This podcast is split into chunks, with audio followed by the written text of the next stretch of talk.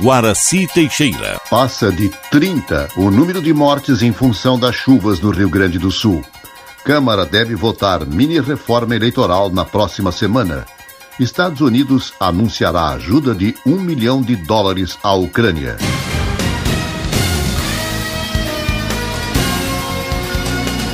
Estação da Notícia. O ciclone extratropical que se abateu sobre o Rio Grande do Sul na segunda-feira ganhou contornos de tragédia, com a localização de 15 corpos em Mussum, no Vale do Taquari. As vítimas foram encontradas durante vistoria dos bombeiros em residências. Quase toda a área central da cidade ficou submersa e ainda há vários desaparecidos. Muitos moradores tiveram que subir do telhado das casas para se salvar. Segundo a Defesa Civil, 900 pessoas ficaram desalojadas ou desabrigadas, um quinto da população local. Em todo o estado, mais de 30 mortes foram confirmadas por causa do temporal. Detalhes com Marcelo Vaz. Subiu para 31 o número de mortos em função das chuvas que atingiram o Rio Grande do Sul até o início dessa semana. O número foi atualizado pelo próprio governador do estado após sobrevoar as áreas mais atingidas do Vale do Taquari na manhã desta quarta-feira com os ministros da Comunicação Social, Paulo Pimenta, e do Desenvolvimento Regional, Valdez Góes. Eduardo Leite voltou a destacar a dimensão do volume de água que invadiu cidades e deixou um rastro de destruição. O sobrevoo que a gente pôde fazer agora dá a dimensão assim de um evento absolutamente fora do comum. Foram uh, comunidades ribeirinhas apenas atingidas, né? cidades inteiras que ficaram completamente comprometidas. E infelizmente eu acabo de receber aqui no momento desse também do helicóptero uh, a confirmação de mais quatro óbitos. Né? dois óbitos, um em Estrela e um em Lajado, mais dois óbitos confirmados uh, em Roca Salles também, que se somam aos óbitos que já tínhamos confirmados antes, totalizando até aqui 31 óbitos. O governador alertou para o aumento do volume de água que está saindo do Vale do Taquari e chegando ao Vale do Rio Pardo. Eduardo Leite disse que há uma preocupação especialmente com o município de Venâncio Aires, distante 30 quilômetros de Santa Cruz do Sul. A Defesa Civil Estadual reforça que a população também pode ajudar, entregando doações nos pontos conhecidos de coleta da campanha do agasalho ou em suas regionais. As contribuições devem ser especialmente de produtos de higiene e limpeza, agasalhos, roupas de cama e gêneros alimentícios não perecíveis. Agência Rádio Web, de Porto Alegre, Marcelo Vaz. Conforme a Metsul, as cheias desse início de setembro já são o maior desastre natural ocorrido no Rio Grande do Sul desde 1959, em número de mortos. Em Porto Alegre, houve casas invadidas pela água, moradores ilhados, problemas no atendimento de postos de saúde, situação de alerta nas ilhas do Guaíba e desabamento no bairro Bela Vista. Na Avenida Ipiranga, mais um trecho da ciclovia próximo a PUC foi isolado por risco de desmoronamento.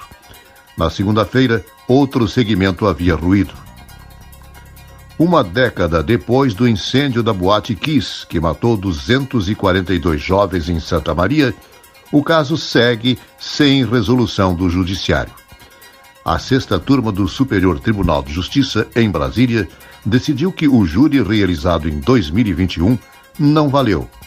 Rafael Ferri. O Superior Tribunal de Justiça manteve a anulação do júri da Boate Kiss. A decisão da sexta turma, decidida por quatro votos a um, mantém a anulação do júri realizado em dezembro de 2021. A votação confirma a decisão tomada pelo Tribunal de Justiça do Rio Grande do Sul, que havia acatado em agosto de 2022 recurso da defesa dos acusados e anulou o julgamento por supostas irregularidades jurídicas. Com a decisão, as condenações de Alessandro Spor, Mauro Hoffman, Luciano Bonilha Leão e Marcelo de Jesus dos Santos, com penas que variam de 18 a 22 anos e meio de prisão, perdem validade e os réus aguardam novos julgamentos. Após a decisão, o Tribunal de Justiça do Rio Grande do Sul anunciou que irá remarcar a data para um novo julgamento. Inicialmente programado para acontecer em novembro deste ano, a nova data ainda não foi anunciada. Agência Rádio Web, produção e reportagem Reportagem Rafael Ferri.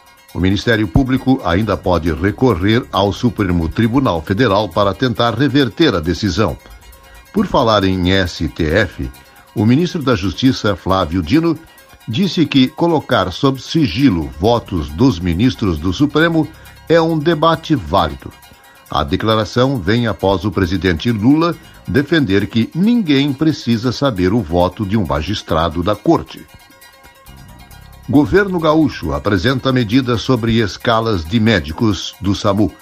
Marcelo Vaz. Um detalhamento sobre as ações tomadas para apurar irregularidades e garantir o pleno funcionamento das escalas dos médicos reguladores do SAMU no Estado foram apresentadas esta terça-feira no Palácio Piratini. Denúncias de irregularidades nos cumprimentos de horários de trabalho por profissionais vinculados ao serviço de atendimento de urgência motivaram a abertura de uma sindicância para apontar responsabilidades. O governador Eduardo Leite disse que já estão em curso medidas para apurar os fatos, corrigir os desvios e dar consequência aos que descumpriram com suas obrigações. Os fatos que vieram a público envolvendo não cumprimento de escalas dos médicos no SAMU nos causa profunda indignação. Nós estamos atuando e o governo sempre atuou na direção de garantir, a partir de auditorias, de fiscalização, que os recursos sejam bem aplicados, que as escalas de servidores sejam cumpridas. Este fato, quando veio à tona, nós tomamos as providências necessárias também sobre ele. Todo o esforço do governo do estado foi sempre na direção de qualificar o atendimento de saúde no Rio Grande do Sul. Leite salientou a importância de mostrar para a sociedade que o serviço de atendimento médico de urgência vem aperfeiçoando o seu trabalho. O serviço de atendimento médico de urgência tem aperfeiçoado o seu atendimento à população gaúcha. É isso que os dados aqui estão mostrando, são aferidos, são auditáveis e podem justamente corroborar com o que está sendo feito de esforço para garantir à população gaúcha o atendimento que ela precisa no momento em que precisar. É claro que não é infalível, é claro que pode ter problemas e para isso nós estamos criando mecanismos para constantemente aperfeiçoar esse atendimento e garantir à população o atendimento médico que ela merece e precisa ter na hora em que ela precisa ter. O governo gaúcho anunciou a contratação emergencial de uma empresa para que sejam ocupados 17 postos postos de trabalho na Central de Regulação, totalizando 6.120 horas mensais. O objetivo é melhorar o atendimento da mesa de regulação de urgência e emergência em substituição aos contratos emergenciais temporários. Ainda serão instaladas câmeras de monitoramento eletrônico para garantir que os profissionais da central executem corretamente suas funções. Além disso, foi estabelecida uma ordem de serviço para o remanejamento interno de médicos do Departamento de Regulação Estadual e convocação de profissionais para retorno das férias para a atuação na Central de Regulação de Urgências e Emergências. Agência Rádio Web, de Porto Alegre, Marcelo Vaz. Sete pessoas foram resgatadas em condições de trabalho análogas à escravidão no Rio Grande do Sul. A ação foi parte de uma mega operação do Ministério Público do Trabalho e de órgãos federais que resgatou mais de 500 pessoas nas mesmas condições em 22 estados e no Distrito Federal no mês de agosto. Lula diz esperar 7 de setembro pacífico e que data é de todos. Repórter Yuri Hudson. O presidente Luiz Inácio Lula da Silva afirmou nesta terça-feira que os militares se apoderaram do 7 de setembro. A declaração do petista ocorre às vésperas do desfile cívico programado para esta quinta-feira. Lula vai participar do evento em Brasília. O presidente da República afirmou ainda que espera um dia pacífico, com muita comemoração e que todos os brasileiros sejam incluídos na data comemorativa. Tem na festa da independência uma grande festa. O que aconteceu no Brasil é que, como nós tivemos, a verdade é que os militares se apoderaram do 7 de setembro. Não deixou de ser uma coisa da sociedade como um todo. O que nós estamos querendo fazer agora, com a participação do Exército, da Marinha e da Aeronáutica, é voltar a fazer um 7 de setembro de todos.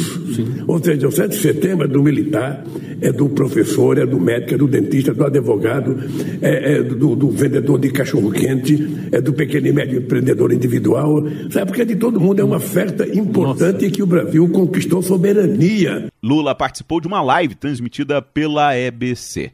No programa, o presidente da República foi questionado sobre a reforma ministerial que deve apresentar nos próximos dias.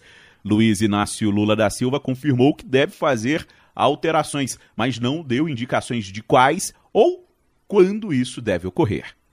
É, é sempre muito difícil você chamar alguém para dizer: olha, eu vou precisar do ministério porque eu fiz um acordo com o partido político, eu preciso atender. Uhum. Mas essa é a política. Ou seja, o, o, o, o, governo tem propostas importantes para passar no Congresso Nacional. É, as pessoas não são obrigadas a votar naquilo que a gente faz, as pessoas votam naquilo que eles acreditam.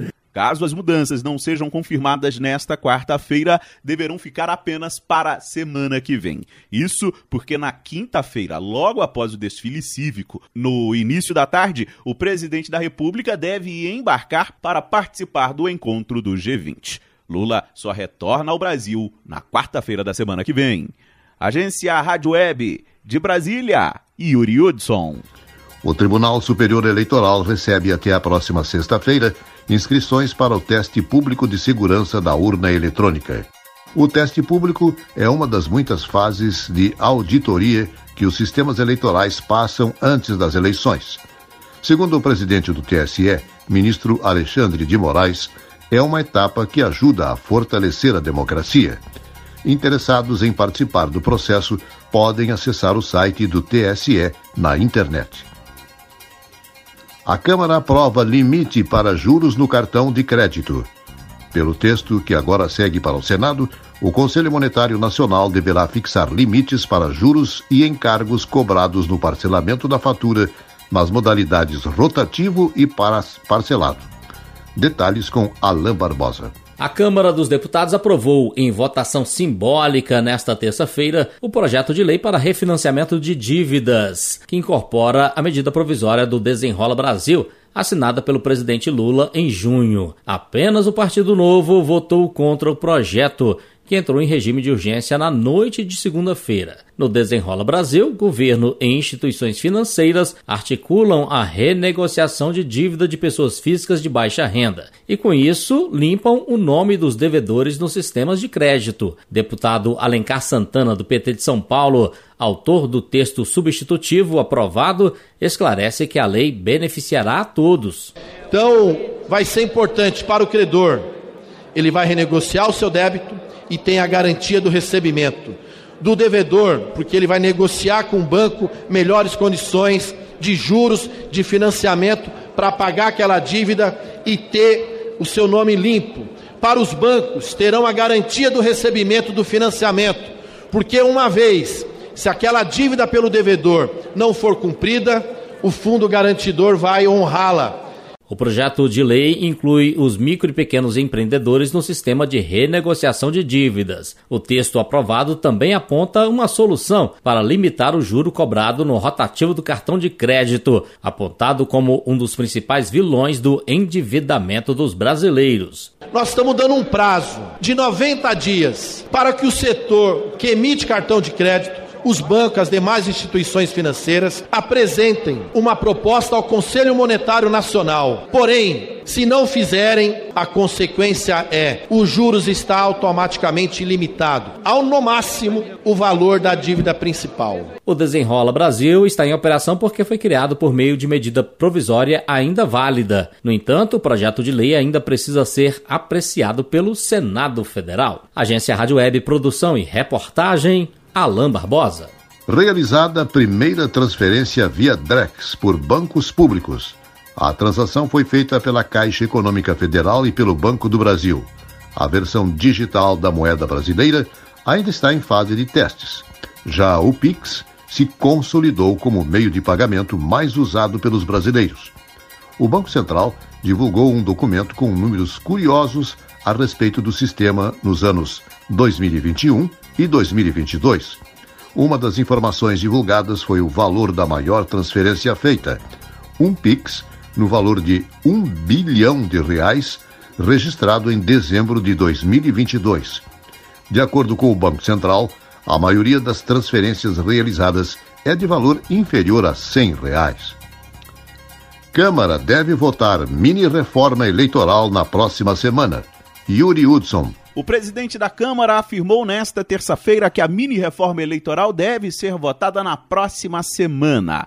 A intenção de Arthur Lira é adiantar a análise da proposta para que ela possa ser analisada também pelo Senado e esteja valendo já para o pleito municipal do ano que vem para a mudança na legislação estar em vigor na eleição de 2024, é necessário que o projeto seja sancionado até o dia 5 de outubro. De acordo com Arthur Lira, apenas temas consensuais devem ser levados ao plenário da Câmara. Ajustando nos parâmetros mínimos umas situações que ocorreram ao, no período vedado da legislação eleitoral. A mini reforma eleitoral, a gente tem um prazo para isso, ela precisa ser votada na Câmara, acredito que na próxima semana, para que vá ao Senado e tenha a sua aprovação dentro do período da anualidade que antecede as eleições. Entre os pontos discutidos pelo grupo de trabalho da mini reforma eleitoral estão formação de federações partidárias, prestação de conta, propaganda eleitoral, regras de registro e sistema eleitoral, além de financiamento. Um dos trechos vai permitir a doação para campanhas e partidos através da modalidade de PIX. Um dos temas que tem gerado mais discussões é justamente a respeito das federações partidárias. A proposta, inclusive, pode ficar de fora do projeto. O presidente da Câmara aproveitou a conversa com a imprensa para comemorar o fato do ministro da Fazenda, Fernando Haddad, ter sinalizado que o governo federal tem interesse em começar a discutir pontos da reforma administrativa. Sem nenhuma disposição de prejudicar qualquer setor, qualquer carreira, nunca foi. Tanto é que eu afirmo e reafirmo: o texto aprovado na PEC 32 não tira qualquer direito adquirido de qualquer funcionário público atual o primeiro trecho, sinalizado pelo Palácio do Planalto, em que há disposição para se discutir e votar na reforma administrativa, é o que trata sobre super salários na administração pública. Agência Rádio Web de Brasília, Yuri Hudson. O governo federal vai facilitar o visto para imigrantes de países de língua portuguesa. As novas regras começam a valer em 2 de outubro. O visto temporário terá validade de um ano e poderá ser concedido a professores, pesquisadores e técnicos com alta qualificação, empresários, agentes culturais e estudantes de intercâmbio. Um voo da companhia Delta Airlines, que partiu do aeroporto de Atlanta, nos Estados Unidos, com destino a Barcelona, na Espanha, foi obrigado a fazer um pouso de emergência após um passageiro ter uma forte crise de diarreia e causar estragos no corredor. Os pilotos comunicaram esse problema ao controle de tráfego aéreo e tomaram a decisão de retornar a Atlanta imediatamente. Não há detalhes sobre a identidade ou estado de saúde do passageiro, que foi prontamente socorrido. O voo não foi cancelado, mas os demais passageiros precisaram esperar cinco horas em solo para trabalhos de higienização da aeronave. Estados Unidos anunciará ajuda de um milhão de dólares à Ucrânia. Direto da Rádio França Internacional, Ana Carolina Peris. O secretário de Estado americano Anthony Blinken chegou nesta quarta-feira a Kiev para uma visita surpresa de dois dias. Essa é a primeira vez que um representante dos Estados Unidos visita a Ucrânia desde o começo da contraofensiva ucraniana contra as forças russas, que começou há três meses. Blinken deve anunciar uma nova ajuda de aproximadamente um milhão de dólares e se reunir com o presidente ucraniano Volodymyr Zelensky. Uma pessoa morreu em um ataque de drones russos na região de Odessa, no sudeste da Ucrânia. A informação foi divulgada nesta manhã no Telegram pelo governador local Oleg Kiper. Segundo ele, as infraestruturas portuárias e agrícolas foram danificadas. A Rússia aumentou os bombardeios na região sudeste do país, que faz fronteira com a Romênia. Reino Unido vai incluir o grupo paramilitar russo Wagner em sua lista de organizações terroristas, de acordo com o ministro da Defesa britânico Grant Shapps, em entrevista a um canal de TV britânico. As novas medidas contra o Wagner serão apresentadas ao parlamento ainda hoje. Assim que o projeto for aprovado, ser membro do grupo ou apoiar será ilegal. As propriedades de Wagner também poderiam ser consideradas terroristas e serem confiscadas. O ex-líder do grupo de extrema-direita americano Proud Boys, Henrique Tário, foi condenado nesta terça-feira a 22 anos de prisão, a sentença mais dura imposta até o momento pelo ataque de 6 de janeiro de 2021 ao Capitólio em Washington. Tário não estava na capital americana no dia do ataque devido a uma ordem judicial que o obrigou a deixar a cidade, mas foi acusado de comandar a ação realizada por cerca de 200 membros do Proud Boys. Termina nesta quarta-feira a Cúpula Africana do Clima, que acontece em Nairobi. A declaração final, que será apresentada pela manhã, deve pedir ajuda à comunidade internacional para diminuir o peso da dívida do continente e o desbloqueio de investimentos da Rádio França Internacional em Paris, em parceria com a agência Rádio Web.